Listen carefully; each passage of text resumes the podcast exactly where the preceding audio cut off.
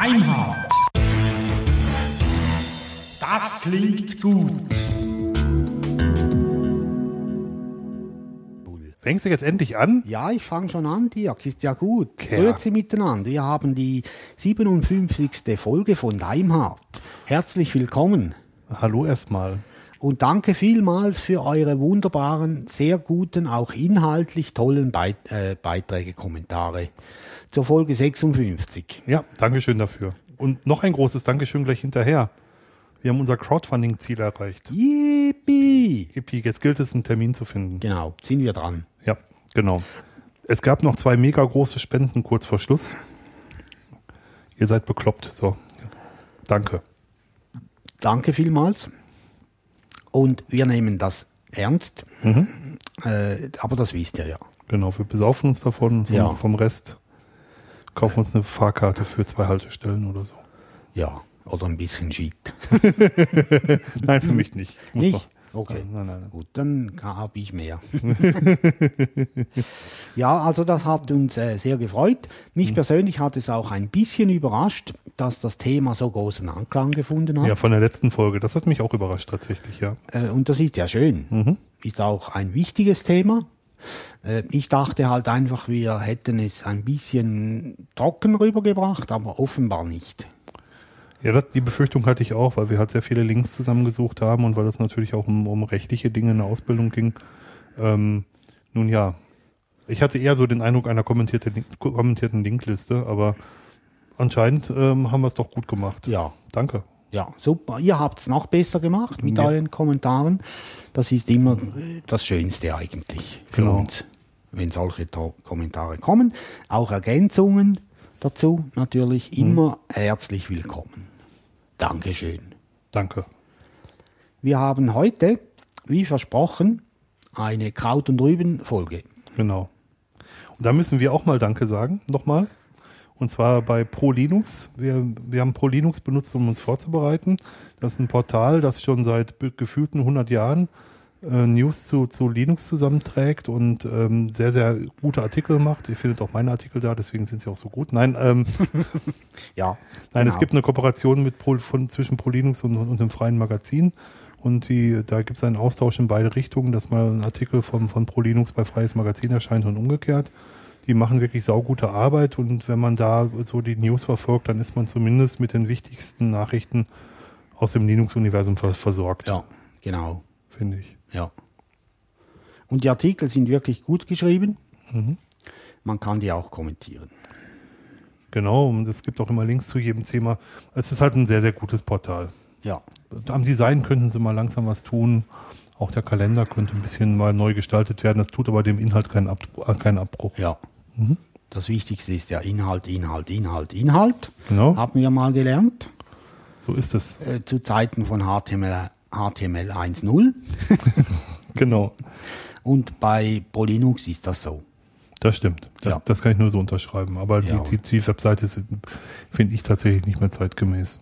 Da könnte sich mal was tun. Ja. Vielleicht ähm, wird da mal was gemacht. Ja, wobei ich sagen muss, ich lese es überwiegend über den RSS-Feed. Da kriege ich von dem Design sowieso relativ wenig weg. Ja, aber Motze, hä? Ja, kann ich gut. äh, apropos Motzen, ähm, der Kalender ist sehr gut. Da sind sehr viele Open-Source-Veranstaltungen Ja. enthalten. Da kann man sich auch auf dem Laufenden halten, was, was an neuen Veranstaltungen in der nächsten Woche ist, wenn man nicht den Hackerfunk hören möchte. Und Ja. wo der Axel dann ähm, referiert über Veranstaltungen im Genau. Open-Source-Bereich. Ja, macht er ja immer in fast jeder Folge. Ja, mir ist es zu viel, aber gut, andere mögen es. Ja, das ist ja auch die Wanderniere. Ja, jedem das sein und mir Ja. das meiste. Okay. Gut. Wir beginnen mit einem etwas, ähm, wie sagt man dem? Kontroversen Themen. Genau, danke vielmal, Dirk. Sehr gern. Ah, Ich bin sehr froh, sitzt du neben mir. Wegen, schon alleine wegen der Wortwahl. Okay. Ich wähle jetzt ein, ähm, ähm, ein K. Ein was wählst du? Ein K. Ah, ein K. Ja, ähm, es gibt ja diesen Joke in, im ähm, türkischen Glücksrad, wo man Buchstaben kaufen Ein kann. Ü. Ja, Bing, bing, bing, bing, bing, bing, genau. Kauf ein Ü. Bling, bling, bling, bling, bling, bling, bling. Und zwar geht es um eine De- Debatte, die gibt es schon länger. Ich glaube, jeder, der äh, sich mit Linux beschäftigt, hat mindestens schon mal davon gehört. Ja. Nämlich, dass äh, Debian äh, und das Init-System nicht unbedingt äh, Freunde sind. Nein, umgekehrt. Debian hält ja ein Init eigentlich Äh, fest. die, Entschuldigung. Ja, Hm. genau. Sie wollen das nicht loslassen. Genau. Und dabei gibt es momentan sehr, sehr gute Alternativen im Jawohl. Systemd und Upstart. Upstart ursprünglich von Canonical entwickelt und Systemd kommt von, ähm, von Red Hat Mitarbeiter. Ja. Lennart Pöttering, Pöttering, kann das sein? Weiß ich jetzt gerade gar nicht. Genau. Und da diskutieren sie jetzt gerade darüber, was für Debian 8 als neues Init-System benutzt werden soll. Genau.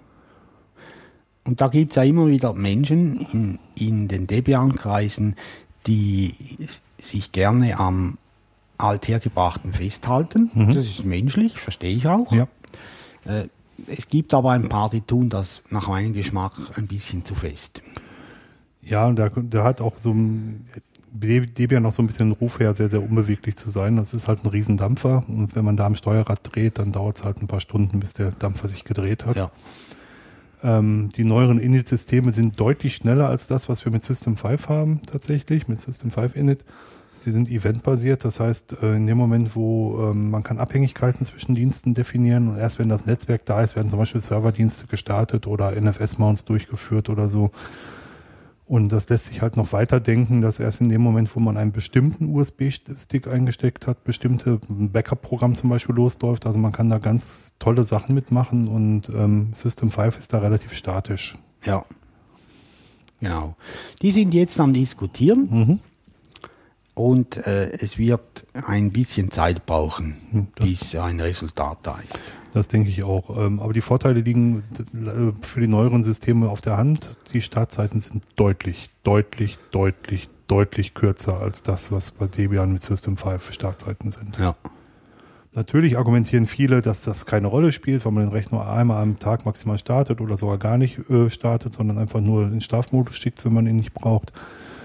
Jein. Ich sage auch Nein. Es ist so, Ja. wenn ich nach Hause komme, mache ich den Rechner an oder wenn ich morgens aufstehe, aber trotz alledem ähm, jetzt ähm, OpenSUSE benutzt Systemd, Ubuntu benutzt Upstart, die kann man bequem runterfahren. Mit einer SSD ist das Ding innerhalb von 10 Sekunden wieder oben. Das lohnt sich gar nicht, in Schlafmodus zu setzen. Mhm. Meiner Meinung nach. Meine auch. Ja. Und die 10 Sekunden kann man sogar noch optimieren. Genau. Ja. wenn man, wenn man möchte. Ja. Genau. Ich bin gespannt, was dabei rauskommt. Ähm, ich hoffe, Sie entscheiden sich für ein neues Init-System und ich bin gespannt, welches genommen wird. Eine Wertung, welches das bessere ist, kann ich gar nicht, gar nicht, gar nicht treffen. Ich weiß nur, dass beides besser ist als System 5. Ja. Für meinen Geschmack. Äh, auch, also nicht nur schneller, sondern auch flexibler. Und Das allemal, genau. Ja, genau. Wir verlinken das, wie gesagt. Mhm. Äh, wir sagen jetzt nicht jedes Mal, dass wir das verlinken. Nein, wir verlinken das aber trotzdem. ja, auch wenn wir es nicht sagen. Und das ist ein Artikel bei ProLinux gewesen und wir sagen dazu, dass es von ProLinux ist. Das war ein Artikel bei ProLinux und den, Genau. verlinken, den verlinken wir. Jawohl. Und wir da- bedanken uns bei ProLinux. Genau. Wir bekommen von denen nichts außer diese Links. genau. Und noch viele, das auch viele, ist. und viele Informationen mehr. Genau. Mhm. Dann haben wir etwas gefunden, beziehungsweise Dirk gefunden, dass Android soll vermehrt in Automobilen Fuß fassen. Ja, es ist so eine ähm, Automotive, ähm, Open Automotive Alliance gegründet worden, womit ähm, Android in den Autos Fuß fassen soll, als Navigationssystem und als Radiosystem und als Entertainment-System und überhaupt. Und ähm, ich fand es eigentlich äh, bemerkenswert, in welche Bereiche jetzt auch äh, Android vorst vorstößt. Bei Embedded-Systemen war es eher selten so und jetzt ist es direkt großer Klotz Auto. Und da sind so namhafte Hersteller dabei wie äh, General Motors, Audi, Honda, Hyundai. Ähm, ich lese hier noch Google und Nvidia. Also es ist schon, schon interessant. Es ist eine der überraschendsten Entwicklungen der Computer Consumer Electronics Show in, in Las Vegas gewesen Ja. für mich. Mhm. Wobei General Motors, Motors gilt ja eigentlich nicht mehr. Nö, Ja, ich weiß nicht, wie lange es die noch gibt. ja, ich weiß auch nicht. Opel haben es ja schon klein gekriegt. Ja. Chrysler sind sie auch dabei. Mal schauen, mal schauen wirklich, wie lange es hier Ja. gibt. Ja, Ist auch ein schwieriges Umfeld. Ja, also so ein typisches Unternehmen, das begreifen sollte, dass der amerikanisch, dass das, was auf dem amerikanischen Markt funktioniert, nicht zwangsläufig in Europa funktioniert. Und damit meine ich jetzt wirklich die äh, Menschen in Europa, in Zentraleuropa. Jetzt nicht äh, politisch, sondern regional. Mhm. Genau. Sehr bedauerlich. Ja, schade. Mhm. Dann ähm, Emacs kennen ja auch alle. Genau. Soll Git als Versionsverwaltung nutzen.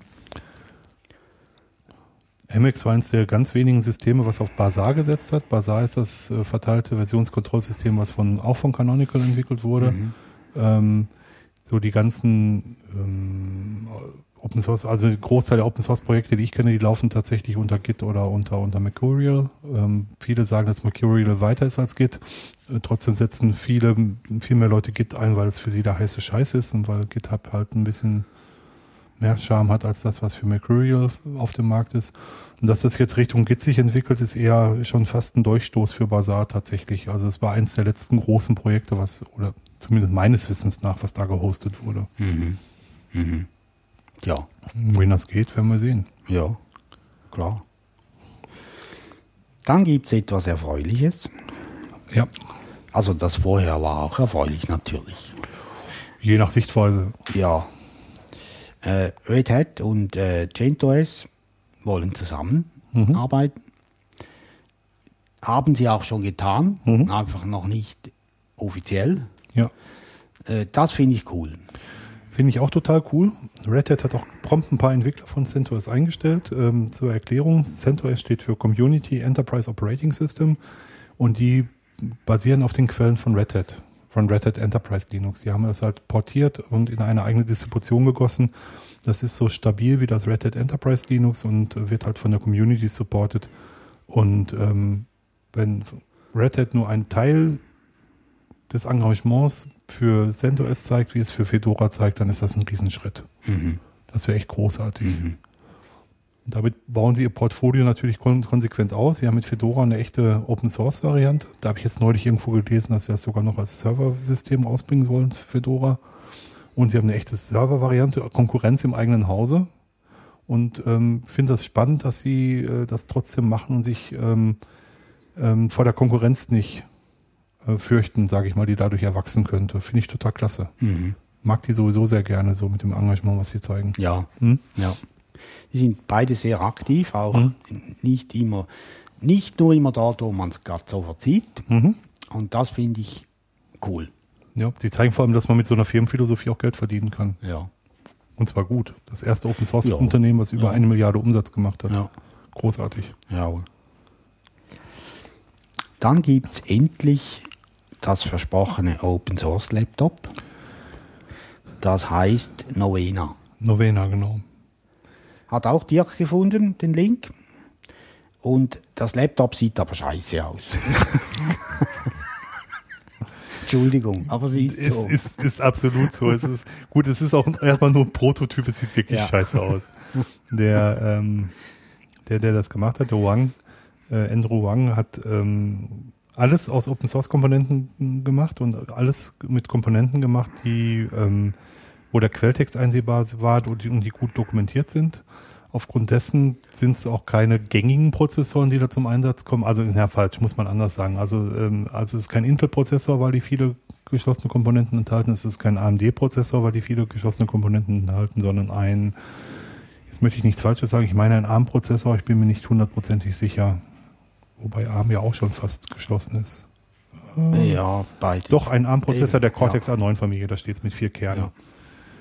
Ja. Ähm, ja, da gibt es so Distri Distributionen, die da sehr gut drauf laufen, zum Beispiel Debian, äh, als eins von vielen Beispielen. Und ich finde die Idee großartig, nicht nur vor dem Hintergrund von, ähm, von NSA, aber ich finde die Idee einfach großartig, ähm, dass es da keine versteckten Komponenten mehr gibt, die mich äh, ausspionieren können. Wenn sie ein bisschen was an der Hardware ähm, noch tun, dann könnte das tatsächlich auch für mich interessant werden, Mhm. muss ich sagen. Ja. Wenn es ein bisschen hübscher würde. Ja, das kommt. Das ist wird's ja, schon. Das ist ja erstmal nur ein Ja, ja. Prototyp, ne? Also, aber ich finde es cool. Ja, ich auch. Auch wie weit er da gekommen ist, das ist schon spannend, muss, ich, muss ich gestehen. Der Typ arbeitet ja schon länger dran. Mhm. Und wenn ich mich recht erinnere, hat er es letztes Jahr schon angekündigt. Ja, es ist schon ganz lange angekündigt, er arbeitet auch relativ lang schon dran. Und jetzt habe ich gelesen, dass er im Februar oder März mit einer Crowdfunding-Kampagne starten möchte, um vereinfachtes Design auf den Markt zu bringen. Das werde ich ganz stark unter, äh, unter Kontrolle halten, wollte ich jetzt gerade sagen. Nachkontrollieren, da habe ich Spaß dran. Das finde ich gut. Mhm. Das ist cool. Dann haben wir noch etwas Erfreuliches. Die Europäische Kommission empfiehlt Open Document Format. Ähm, betrifft mich nicht. Nein, Nicht, nicht, nicht, nicht direkt zumindest, Ja. genau. ich finde es cool, dass das die, diese Kommission macht. Ist allerhöchste Zeit, finde ich auch. Ähm, weil es einfach immer, also ich stelle das auch fest äh, bei uns im, im Geschäft, unsere Lehrlinge, die, die lernen Word statt Textverarbeitung. Die lernen äh, Excel statt Tabellenkalkulation. Das ist einfach scheiße. Total, ja. Ja. Und in diesem Zusammenhang ist eben das offene Format äh, äh, richtig. Vor allem auch, dass man einfach die Office-Software wechseln kann. Ja, genau. Also, dass man nicht abhängig von einem Hersteller wird. Ja, Und was natürlich auch noch ein großer Bonus ist, auch Leute, die mit äh, der Europäischen Union zu tun haben, die können dann auch einfach mit einem Betriebssystem, was nichts kostet und einer Textverarbeitung, die nichts kostet, an, an äh, digital teilhaben. ja, Das ist natürlich der größte Vorteil. genau. Plus Investitionssicherheit. Ach, ihr, ihr wisst schon, also gibt es eine ganz große Menge an Vorteilen Ja, und kaum Nachteile. ja, genau. Bei den älteren Office-Paketen von Microsoft muss man noch nachrüsten. Das macht aber nichts. Das ist schnell gemacht. Ja, und äh, Microsoft ist ja dann so drauf, dass sie dann tatsächlich sagen, das ist jetzt kein Office-Dokument, das heißt, die Darstellung könnte anders aussehen, Ja. als es gewollt ist. Ja. Das sagen sie dann bei jedem Öffnen. Immer extra. Dabei ist LibreOffice so einfach und schnell runterzuladen. Ja, klar. Dann ist das Thema auch erledigt. Genau. Auch unter Windows. Ja, Liebe Windows-User da draußen, es gibt auch LibreOffice für Windows. genau. Und OpenOffice auch. Und für Mac auch. Ja, genau. Und es funktioniert. Ja, sehr gut sogar. Ja. Dann haben wir ein düsteres Thema. Ja, wie man es nimmt. Ähm, ja, stimmt, wie man es nimmt. Canonical hat seine Geschäftszahlen äh, veröffentlicht. Das Unternehmen ist ja nicht äh, Börsen, wie sagt man, börsenkotiert. Wie sagt man dem? Börsennotiert kenne ich wohl. Ja. Ja, kotiert sagt man sonst auch. Und Sie müssen deswegen die Zahlen nicht nach irgendwelchen Vorschriften präsentieren. Ähm, Sie haben es aber trotzdem gemacht und ähm, Sie schreiben keine schwarzen Zahlen. Was besonders interessant ist, gerade in 2014, weil Mark Shuttleworth gesagt hat, er möchte mit Ubuntu innerhalb von zehn Jahren schwarze Zahlen schreiben. Wenn er das nicht tut, wird er den Support für Ubuntu oder die Unterstützung für Ubuntu einstellen. Ähm, womit er die Unterstützung für die Entwicklung des Betriebssystems meint, nicht den Support, den er, den er kommerziell gibt. Dazu, aus diesem Grunde wurde vor, ja, auch ziemlich genau zehn Jahren natürlich, äh, die Ubuntu Foundation gegründet und mit, mit Geld ausgestattet, damit die Entwicklung von Ubuntu auch weitergehen kann, auch wenn Canonical da nicht mehr drin steckt. Ja. Ich bin gespannt, ob er sich daran erinnern wird. Ich glaube ja eher nicht. Vielleicht will er auch nicht sich Ja. daran erinnern. Ähm, einerseits, weil er vielleicht dann zugeben muss, dass er sich verschätzt hat. Hat er auch. Macht aber nichts. Menschen verschätzen sich, das ist normal. Und es würde ihm wahrscheinlich keine Zacke aus der Krone fallen, wenn er sagt, gut, ich brauche noch mal drei Jahre. Ja, wobei natürlich auch, wenn man sich anschaut, wo Ubuntu herkommt, dass am Anfang die Community sehr viel stärker involviert war und sehr Ja. viel Entscheidungen mittreffen konnte, ob es nicht gerade für Ubuntu auch gut wäre, wenn sich ähm, Canonical ein bisschen stärker rausziehen würde. Ja. Ja, Jetzt fängt er schon wieder an zu lüften. ja. Ich weiß warum. Weil Ubuntu drauf ist. Okay, du hast es nicht anders gewollt. ja, du bist schuld. Ja, wegen dem nächsten Thema, ne?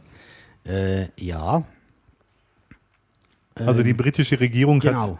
hat Betriebssysteme unter die Lupe genommen und hat Ubuntu 12.04 als äh, sicherstes Client-Betriebssystem zertifiziert. Genau. Also nicht als das Beste, sondern als das sicherste. Ist ein großen Unterschied. Mhm, absolut. Ähm, und ich habe den Artikel gelesen und bei den Vorbereitungen habe ich gesehen, dass Dirk diesen Artikel verlinkt hat. Ja, und dann habe ich mir gedacht, ich probiere das jetzt wieder mal aus. Selbst schuld. Ja, und jetzt rennt der Lüfter. Ja. Ich habe das mal in, äh, für die Steuererklärung, die gibt's hier nur als Java-Zeugs. Ja, genau. Die habe ich, ähm, also hier gibt's was vom, vom Kanton, womit man seine Steuererklärung ausfüllen kann. Und das habe ich unter, unter SUSE nicht so zum Rennen bekommen. Da habe ich mir ein Ubuntu in der virtuellen Maschine installiert und das ist schon langsam. Aber das liegt wahrscheinlich an der fehlenden 3D-Unterstützung, die ich, die ich nicht installiert habe. Ja, kann sein. Es ruckelt ziemlich, aber es funktioniert. Ja. Java ist halt sowieso scheiße. Entschuldigung, dass ich das so sage, Ja. aber es ist dann einfach langsam und gefährlich. Ja, wobei man sagen muss, dass das ähm, die, die ge- gelobte Plattformunabhängigkeit, die wird durch die Installation eines Dreiviertel-Betriebssystems natürlich hergestellt. Also so ein Java Runtime Environment ist schon relativ umfangreich. Mhm. Ja, Ja, genau. meins ist es auch nicht. Auf jeden Fall wird das vielleicht äh, den Herrn Shuttlebers äh, ein bisschen Auftrieb geben, Mhm. ähm, äh, diese Meldung, weil er hat ja jetzt einiges verkraften müssen, das gegen ihn sprach die letzte Zeit. Wir haben auch ein paar Mal darüber berichtet, gesprochen. Äh, und das tut ihm vielleicht jetzt gut. Ja, er steht ja auch massiv unter Druck und ähm, er muss sich jetzt an dem messen lassen, was er gesagt hat. Ich glaube, das ist das große Problem. Er hat sich äh, viel, viel mehr vorgenommen, als er tatsächlich umgesetzt Ja. hat.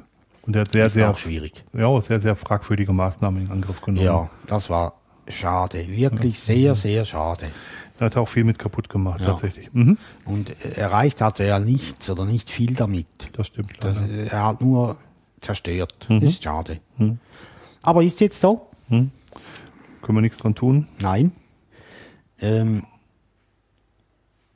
dann haben wir, ähm, äh, das hat Dirk gefunden, eine System äh, Rescue CD, wurde freigegeben als eine neue Version, die auf Gento basiert. Ja. Es gibt zwei große System Rescue CDs, die ich kenne, die ich gerne beide gerne benutze. Das eine ist Gremmel oder GRML. Die kommt aus Österreich von, bei Michael, von Michael Prokop und es Genau. gibt halt die System Rescue CD. Ähm, ich nutze die System Rescue CD tatsächlich lieber, weil sie auch proprietäre Treiber enthält. Also ich habe mal einen ähm, IBM-Server wiederbeleben müssen, so eine X-Series und die ähm, mit der Greml bin ich noch nicht mal an die Platten rangekommen, weil der RAID-Controller nicht unterstützt wurde und daher musste ich halt zu anderen Maßnahmen greifen. Und mit, mit, mit der System Rescue CD hat es direkt funktioniert. Okay. Deswegen ist das jetzt so die Methode der Wahl für mich, wenn ich mal so retten muss. Ja. Mhm. Sind ja auch dafür gemacht. Ja. diese beiden Systeme. Dann haben wir hier noch einen Link, Dirk, den hatten wir schon. Ja, den vergessen wir dann noch einfach. Jawohl. Und kommen wir direkt wieder zu Ubuntu. Schon wieder. Ja, das ist furchtbar heute. Ganz anders ist nicht Ubuntu. Nein, es ist die Ubucon. Genau. Das ist die größte Veranstaltung. Im deutschsprachigen Raum. Jawohl, Zu Ubuntu. genau. Mhm. Und die suchen Beiträge Ja. für diese Veranstaltung. Ja, dieses Jahr feiern sie zehn Jahre Ubuntu, zehn Jahre Community Jawohl. und haben sich prompt in eine Weltstadt, ach nee, gar nicht wahr, in ein kleines Dorf in der Nähe von Hannover begeben, wo die Ubucon im Mitte Oktober stattfinden wird, also vom Ja. 17. bis 19. Oktober. Eine Veranstaltung, die sich sehr lohnt zu besuchen. Auf jeden Fall. Ja, ist immer sehr toll gewesen und vor allem ist auch die Kameradschaft wird da sehr groß geschrieben. Äh, also mir hat es immer gefallen. Die Leute sind großartig, das Ja. stimmt. Ich muss mal schauen, ob ich vielleicht dieses Jahr schaffe. Man muss, man darf nicht immer nur schlecht reden, es gibt auch Gutes. Ja, absolut. Ja. Absolut. Äh, versteht Marc Deutsch nicht, oder? Zum Glück. Ja. Ich habe ja nichts unterschrieben, ja, genau. dass ich nicht gut, dass ich gut oder schlecht reden darf.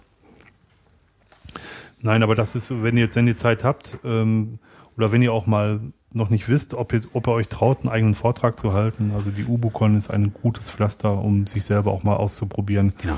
Das unter netten und wohlwollenden Leuten zu tun, Ja. ohne dass man einen auf den Deckel bekommt, wenn mal was nicht so gut funktioniert. Genau. Das lohnt sich wirklich. Ja. Macht, macht auch Spaß. Ja. Und da wird einem auch geholfen, wenn es nicht gerade klappt. Äh, und sicher wird keinem den Kopf abgerissen. Nicht sofort. Nicht während der Ubucon. genau. Deswegen schreiben sie die Adressen auf und schicken hinter Kleinbusse. Nein, ja, genau. gelogen. Dann haben wir hier bei uns in der Schweiz wieder eine Ubucon im Mai. Genau. Der genaue Termin steht noch nicht fest, ob Anfang, Ja. Anfang oder Mitte Mai. Jawohl. Äh, und der genaue Ort steht auch noch nicht fest. Der wird gerade gesucht. Also wenn ihr diesen Podcast hört, ist der hoffentlich gefunden worden. Weil es gibt eine Umfrage, die zum ersten, bis zum ersten, zweiten läuft. Also wenn der Podcast rauskommt, bis vorgestern. Und ähm, wohl Z- Zürich oder Bern zur Wahl steht. Und momentan sieht alles nach Bern aus. Und ich persönlich finde das gut. Ja. Weil im, wenn überhaupt was passiert, passiert es leider hier im, im, leider, leider ist gut. Ein, eigentlich fast nur hier im Zürcher Raum. Und ich finde es ganz prima, wenn auch im Berner Raum ein bisschen was gemacht wird.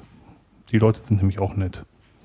Ja, die sind einfach ein bisschen langsam Kann ich nicht bestätigen, aber nett sind sie. äh, und nett. Und die Und zwei von drei arbeiten beim Bund. genau.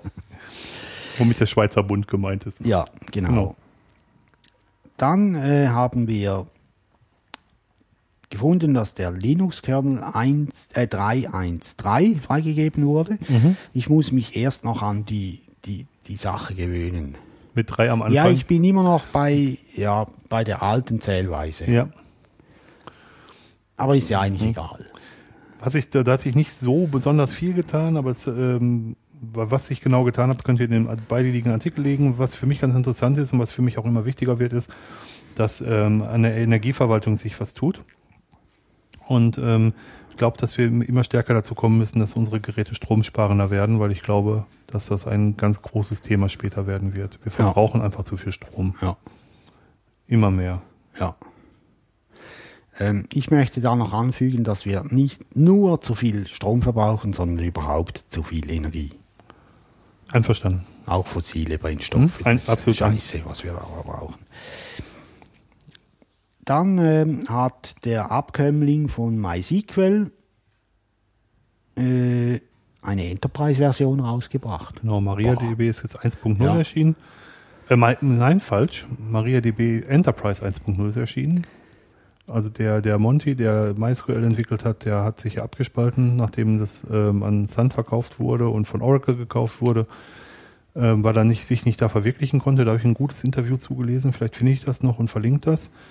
Ähm, warum er sich dazu entschieden hat, dann auch da wieder aufzuhören, hat sich mit dem Source Code wieder ein Vorteil von Open Source wieder selbstständig gemacht und hat das unter dem Namen MariaDB weiterentwickelt. Ähm, MariaDB ist ein, ein Ersatz, den man direkt anstelle von MySQL benutzen kann, wo man die gleichen Datendateien behalten kann und und und, ohne dass man irgendwas verändern muss und es funktioniert einfach. Man Ja. kann auch die gleichen Tools weiter benutzen. Cool. Und ich hoffe, dass das demnächst Standard wird statt MySQL auf Ja. den Servern. Ja. Ja, das hoffe ich auch. Einfach nur, weil es mir sympathischer ist. Ja. Mhm. Oder weil mir Oracle unsympathischer ist. Das kann man so auch sagen, ja. Definitiv. Jawohl. Dann gibt es in Düsseldorf dieses Jahr eine LinuxCon Europe. Genau, diese Linux-Con von der Linux Foundation, wo Roman und ich Mitglied sind. Die wandert durch, äh, die LinuxCon Europe wandert durch europäische Städte und ist dieses Jahr in Düsseldorf. Und wenn ich jetzt ein bisschen schneller lesen könnte, dann könnte ich auch ganz, ganz schnell sagen, äh, wann die stattfindet. Und zwar vom 14.16. bis 16. Oktober. Nein, Das wäre ein bisschen lange. das KVM läuft vom 14. bis 16. Oktober, doch. Ah, okay. Ah, stopp, vom 13. bis 15. Oktober in Düsseldorf. Gut. Also kann man direkt von der äh, LinuxCon Europe zur, zur UboCon fahren. Jawohl. Dann ist man schon aufgewärmt. Genau, dann hat man viel gehört. Ähm, bestimmt interessante Sachen. Also die LinuxCon ist, hat immer sehr interessante Sprecher. Wenn man Zeit hat, lohnt es sich bestimmt davor vorbeizufahren. Ja. Sehr, sehr lustig. Puh. Dann haben wir etwas Kritik von Eric Raymond. Genau. Das ist der, der die Kathedrale und den Basar geschrieben hat. Hat ja Ja. also die Open Source Entwicklungsmodelle mal äh, gegenübergestellt hat. Ähm, oder das Op- Open Source Entwicklungsmodell gegenüber einem Closed Source Entwicklungsmodell gezeigt hat. Und er hat gesagt, dass, äh, dass er damit gar überhaupt nichts anfangen kann, dass sich bei der GNU Compiler Collection keine Plugins einbinden lassen, dass es keine Plugin-Schnittstelle gibt. Ja. Und er meinte, wenn das nicht langsam passiert, dann ähm, stagniert das, wird es ziemlich schnell stagnieren mit der Weiterentwicklung. Mhm. Bin zu wenig Entwickler, um das beurteilen zu können. Um ehrlich zu sein. Ja. Aber hat was. Ja, habe ich auch gerade gedacht. Unrecht hat er wohl nicht. Mhm. Ja. Dann gibt es eine Debatte über den Contributor License Agreement. Ja. Das ist äh, das, der Vertrag, den, den äh, Entwickler und die an Ubuntu mitarbeiten bei, bei Canonical unterschreiben müssen. Ähm, das ist jetzt sehr rechtlich. Da würde ich euch vorschlagen, das einfach mal durchzulesen. Da gibt es eine Menge Sachen, die dann äh, ähm, eine Rolle spielen. Da haben sich auch sehr viele Leute zu Wort gemeldet, und unter anderem Martin Kresslin, den viele, viele auch aus der Ubuntu-Community kennen, weil er da sehr aktiv war. Auch noch ist, glaube ich. Aber der einer der aktivsten ähm, KDE-Entwickler aus der deutschsprachigen Community ist. Lohnt sich in jedem Fall mal reinzuschauen. Also so Entwickler was unterschreiben zu lassen, damit sie an Open Source entwickeln dürfen, gefällt mir erstmal gar nicht. Ich meine, dass man mit den Lizenzbestimmungen einverstanden sein muss, Ja. okay, klar. Aber ansonsten mehr sollte es, glaube ich, nicht sein. Ja. Ja. Dann noch etwas Man-Pages für Linux. Ja, der POSIX-Standard ist geöffnet worden und ähm, darf jetzt auch in, als Man-Pages in Linux vertrieben werden und der Standard 2013. Punkt, nee, POSIX.1 2013 gibt es jetzt als Man-Pages. Das ist klasse. Damit kann man das in gewohnter Manier auch unter Linux lesen. Genau, cool. Jo, Wikipedia denkt über den Einsatz proprietärer Codecs nach. Finde ich sehr spannend, letzten Endes. Ähm, weil sie halt sagen, dass es viel, viel mehr Videos auf YouTube gibt und YouTube setzt halt proprietäre Q- äh, ein, ähm, als es in freien Formaten gibt. Ähm, um, ich vermute, dass die Stoßrichtung sein wird, dass sie gerne YouTube-Videos in der Wikipedia einbetten wollen. Ich finde die Idee prinzipiell gar nicht schlecht, würde mich aber trotzdem freuen, wenn man es schaffen könnte, Google zu überreden, die in ähm, freie Codecs zu wandeln mit ihren Rechnerfarmen. Das wäre schon cool. Ja, Wäre für mich der bessere Weg. ja, Aber mal schauen. genau. Finde eigentlich ganz prima, dass es keine Denkverbote gibt und kein dogmatisches Vorgehen. Das, das vermisse ich sonst sehr. Mhm. Dann ist äh, PeerOS ist verschwunden. Ja, POS Leider. auf ein Ubuntu basierendes Linux Ja. gewesen, was aussieht wie macOS 10. Genau, hat mir eigentlich gut gefallen, rein optisch. Ja, hast du das mal ausprobiert? Ja. Ach ja, das stimmt, dass du diese Ja. Distribution gesucht hast, ne? Genau. Hm? Und das ist so klammheimlich, auf einmal ist es verschwunden. Gekauft worden und dann Ja. verschwunden. Und so wie ich das verstanden habe, weiß man nicht, wer es gekauft hat. Man vermutet, dass äh, Apple dahinter steckt. Könnte man dran denken, oder? Ja, wäre ja möglich, oder? Ja, Weil erstens haben die genug Batzeli für sowas das stimmt. und zweitens äh, wollen sie vielleicht nicht, dass jemand nur rein optisch nachahmt. Ja. Weiß nicht. Ja, aber anscheinend ähm, gibt es keine rechtliche Handhabe, sondern wirklich nur eine finanzielle, Ja. wirtschaftliche und ähm, da ist der Kauf des Linux ist schon eine interessante, Vari eine interessante Variante des Ganzen gewesen. Ja, Ja, sehe ich auch genau. so. Mhm. Dann kommen wir nochmals zurück auf Ubuntu. Schon wieder? Ja, furchtbar. Ganz schlimm. Mann, Ja, Mann, Mann. also liebe Hörer, es tut uns leid. ich komme nochmals zurück, äh, weil wir bei uns im Geschäft haben wir ähm, Citrix geöffnet für alle, die Bereitschaft machen, also Bicke. Und ich wollte kein virtuelles Windows nutzen dafür, weil das ist satanisch langsam, wenn man da noch Citrixen muss. Echt? Ja, furchtbar. Bei mir geht's. Ja, es geht schon, aber es dauert ewig. Okay. Und dann habe ich es probiert unter Debian und das ist eine Katastrophe. Also es ging dann schon zum Schluss, aber läuft nicht so, wie ich will.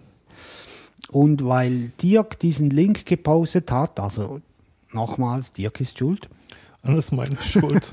Menno.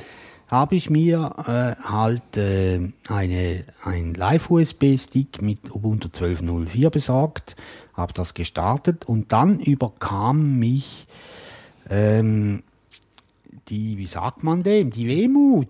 Der Geschwindigkeitsrausch. Und dann habe ich gesagt, installieren. Echt? ja. Oh wei. Und jetzt ist es drauf. Und pfeift. Und der Lüfter, ihr hört, nein, ihr hört ihn wahrscheinlich nicht, aber der läuft immer. Ich weiß nicht wieso. Ist mir im Moment auch egal wieso. Auf jeden Fall, was ich eigentlich Ja, sagen ja. wollte, So geht's dann los. Ist mir egal. Deine Kritik ist mir völlig egal. Ja. Was du sagen wolltest. ja, ich wollte eigentlich etwas äh, Positives sagen, obwohl mir das schwerfällt in diesem Zusammenhang. Okay. Ähm, unter 12.04 Ubuntu geht die Installation mit vier Schritten und es läuft. Also von den Citrix Receiver. Und schnell. Und normal schnell. Okay. Also Citrix ist ja beim Aufbau nie schnell, aber nachher schon. Ja. Und da, die zwei Pakete, die gibt es direkt bei, bei Citrix, sind äh, DEP-Pakete. Es braucht dann noch die, wenn man ein 64-Bit-System hat, muss man noch die 32-Bit-Bibliotheken installieren. Das merkt er aber selber und macht er. Und man muss dann nur noch ähm, die Zertifikate kopieren. Und dann funktioniert's. Ich möchte ja gerne mal von einem Entwickler unter unseren Hörern wissen, warum die es nicht schaffen, irgendwelche Sachen als 64-Bit-Version zu kompilieren. Ja, das nehme ich auch wunder. Warum die ständig diese, diese Genau. 32-Bit-Bibliotheken Ja. Mitkopieren müssen. Das Ja. würde mich wirklich interessieren. Das betrifft ja nicht nur jetzt äh, äh, Citrix, sondern es betrifft zum Beispiel Skype, das betrifft äh, Google Earth. Obwohl, da, da gibt's ja 64-Bit-Versionen, aber das sind keine. Ja, genau. Genau, die bringen dann halt eine komplette 32-Bit-Laufzeitumgebung mit, genau. Und das ist schade. Aber schlussendlich mit 12.04 läuft's, mit 14.04 geht's nicht, aber die ist ja auch noch Beta, glaube ich, mittlerweile. Ja, kann sein. Ja. Auf jeden Fall noch nicht hier das Release. Ja, dort geht's noch nicht. Vielleicht geht's überhaupt nicht, weiß ich nicht. Interessiert mich auch nicht im Moment. Aber mit 12.04 geht's. Das ist super. Ja.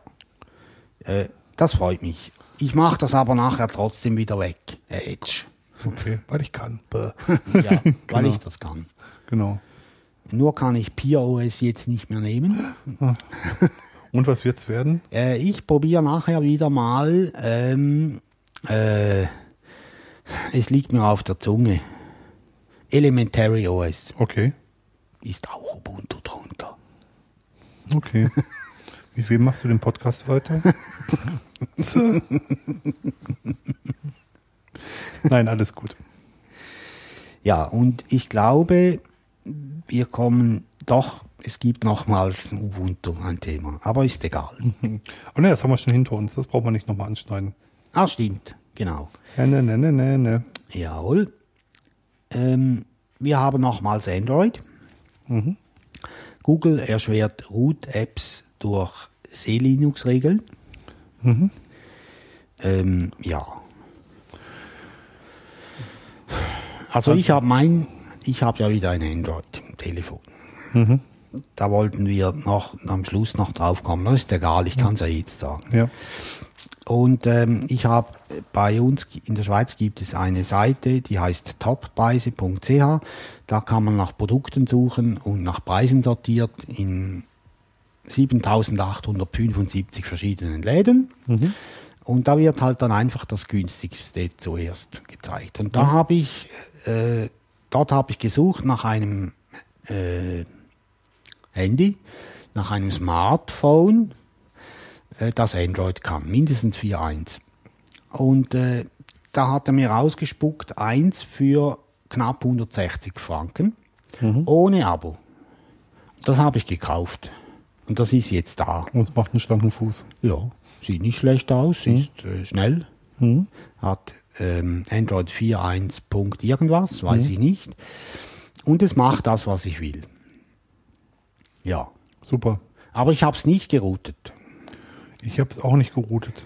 Ich habe mein, mein Telefon runterfallen lassen. Ich muss es demnächst einschicken und das über rückwärtige Cover austauschen lassen. Und ich mag eigentlich gar nicht mein Telefon einschicken, wenn ich ehrlich bin.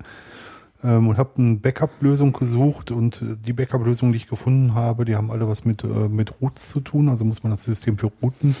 Und da habe ich eigentlich gar keinen Bock drauf, muss ich ganz ehrlich sagen. Von daher schränkt mich diese Meldung, die wir jetzt gerade gesagt haben, gar nicht so sehr ein, dass ähm, Root-Applikationen äh, immer weniger ähm, unterstützt werden. Ähm, generell fände ich es aber schon schön, wenn es möglich wäre, weil das würde auch erlauben, dass, dass Leute, die sich mit Security auskennen, das Gerät ein bisschen näher unter die Lupe nehmen können Ja. und feststellen können, welche Sachen die NSA da genau abgreift. Genau. Mhm. Ja.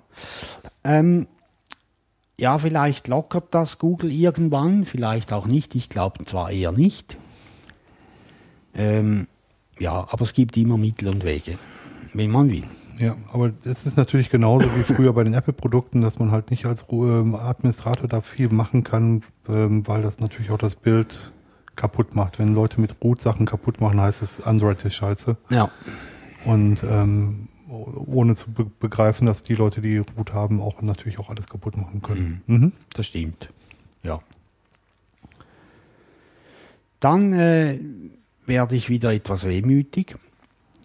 Der Linux-Tag 2014 naht. Mhm. Der schreit nach Papier. Ja. Und ich möchte sehr gerne wieder mal nach Berlin, aber dieses Jahr geht's nicht, Menno. weil Berlin gefällt mir sehr gut. Mir ich auch. bin sehr gerne da. Ich auch, die Leute sind total nett. Ja. Und die reden so lustig. Das sagen sie von den Schweizern auch. Ja. Das passt ja. Ja, klar. Mhm. Ähm, ja, die haben Call for Papers. Wir verlinken das. Selbstverständlich. Natürlich. Genau. Und jetzt mittlerweile muss ich sagen, nachdem ich jetzt fast ein Jahr auf keiner Veranstaltung mehr war, also würde ich auch gerne wieder die alt- altbekannten Gesichter sehen. Da hätte ich auch Spaß dran, muss ich sagen. Schauen wir mal, wie wir Ja. das hinkriegen. Ja. Im Moment ist aber einiges im Umbruch. Mal sehen, ob das überhaupt irgendwie klappt. Die guten alten Linuxer. Ja. Ja. Und das kann man wirklich sagen. Auf dem Linux-Tag waren wirklich fast alle versammelt. Ja. Ja, genau. Es wird Zeit, dass immer sowas in der Schweiz steigt. Ja. Kehr Mensch. Ja, diese Größenordnung werden wir halt nicht erreichen hier. Ja, aber auch so, so, so, so eine Open Rhein-Ruhr hat klein angefangen und ist auch nicht so groß. Ja. Was müsste auch hier. Das Frostcamp, was mal hier stattgefunden hat, hat mir sehr gut gefallen. Ja, mir auch. Gab aber kein zweites mehr, glaube ich, Nein, oder? nein. Ja. Weil die, der Aufwand wohl zu hoch war. Ja. Schade eigentlich. Ja. Mhm. Genau. Wir haben noch abschließend etwas zu den finnischen Schulen. Finnische Menschen sind lustigste Menschen. Äh, ist das finnisch gewesen? Nein. Was dann? Finnische Menschen sind lustige Menschen. Lustig. Lustig? Lustig. Ja. Die wollen sparen mit Open Source Software. sie, sie sparen sogar mit Open Source Software, Ja. haben sie festgestellt und gar nicht mal wenig. Also es geht um richtig viel Geld und ähm, es wird, also in Schulen sollte wirklich Open Source eingesetzt werden. Finde ich auch. Ja. Ja. Wenn man eine Produktschulung will, dann kann man das ja in einer AG machen, in einer Arbeitsgruppe machen, aber der Grundunterricht sollte mit Open Source Ja. stattfinden. Und vor allem bitte nicht in den öffentlichen Schulen. Ja, Bitte nicht, weil das zahlen wir ja, das stimmt. Frechheit. Alles Arschlöcher. Jawohl. Das musste mal gesagt sein. Ja. Da, da muss ich doch mal auf den Tisch schauen, warte. So, Dirk hat auf den Tisch gehaut. ja. Ähm, ich bin froh. Diesmal ist Dirk dran zum Schneiden, dann musst du den Klatsch rausschneiden. Nein, der bleibt drin. Na gut, okay. Aber du kannst ihn etwas runterschrauben, Nein, dass die Hörer nicht erschrecken. Das ist doch nicht mein Problem. Dirk und ich sitzen hier auf einer Couch genau. und da ist ein, ich bin letzt, diese Woche draufgestanden, weil ich etwas in der Höhe abstauben wollte, weil ich eben sauber bin. und da ist ein, ein, Roman, wir sagen dazu Stuben rein. okay, ich bin stubenrein. Und dann, ich weiß gar nicht, wie diese Dinge heißen da. Platten. Eine Latte gebrochen.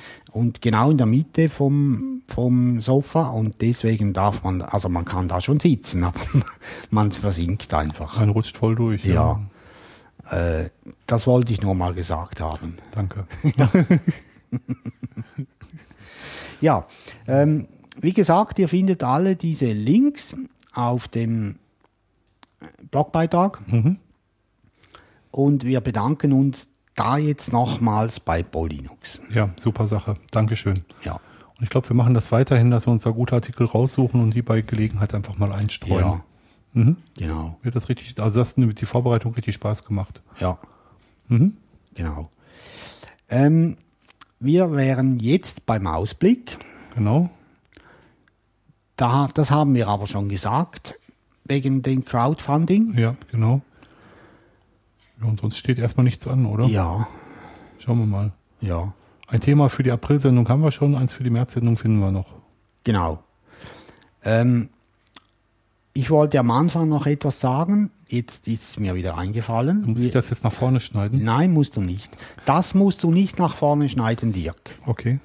Ähm, wir haben es in der Vor Vorbesprechung gesagt, äh, dass wir das Thema Ausbildung nochmal aufgreifen wollen. Ja, das stimmt. Wir haben drei Gäste dazu, die nehmen wir aber nicht alle zusammen, sondern einzeln. Genau. Und da müssen wir noch mal ein bisschen durch die Gegend fahren. Das ist aber noch vertretbar im Rahmen. Das sind so drei oder vier Stunden Fahrt. Ja, Das kann man an einem Tag schaffen. Das müssen wir irgendwie mal vertüten. ja, genau. Äh, da kommen wir dann gerne drauf zurück, weil das Thema ist ja elendiglich breit Ja, und auch noch regional, also je nach Land ein bisschen verschieden. genau. Jawohl. Gut, Ja. jetzt bleibt nur noch Danke sagen für euer Zuhören. Ihr dürft weiterflattern und Crowdfunden. Wir Ja, finden bitte. Bestimmt, wir finden bestimmt noch andere Themen. Ja. Aber unser Ziel haben wir jetzt erstmal erreicht. Also nötig hätten wir es jetzt erstmal nicht mehr. Ja. Dankeschön. Nochmal. Aber wir werden das, was jetzt noch kommen würde, im gleichen Sinne verwenden. Auf jeden Fall. Ja. So ist es. Ja, also wenn ihr jetzt schon mit dem Zeigefinger auf der Maus seid zum Flattern, drückt. Ja. Durchdrücken. Genau. Ja, genau. Danke vielmals. Und eine schöne Zeit. Ja, und macht's gut. Ja, Tschüss dann. zusammen. Ciao. Ciao.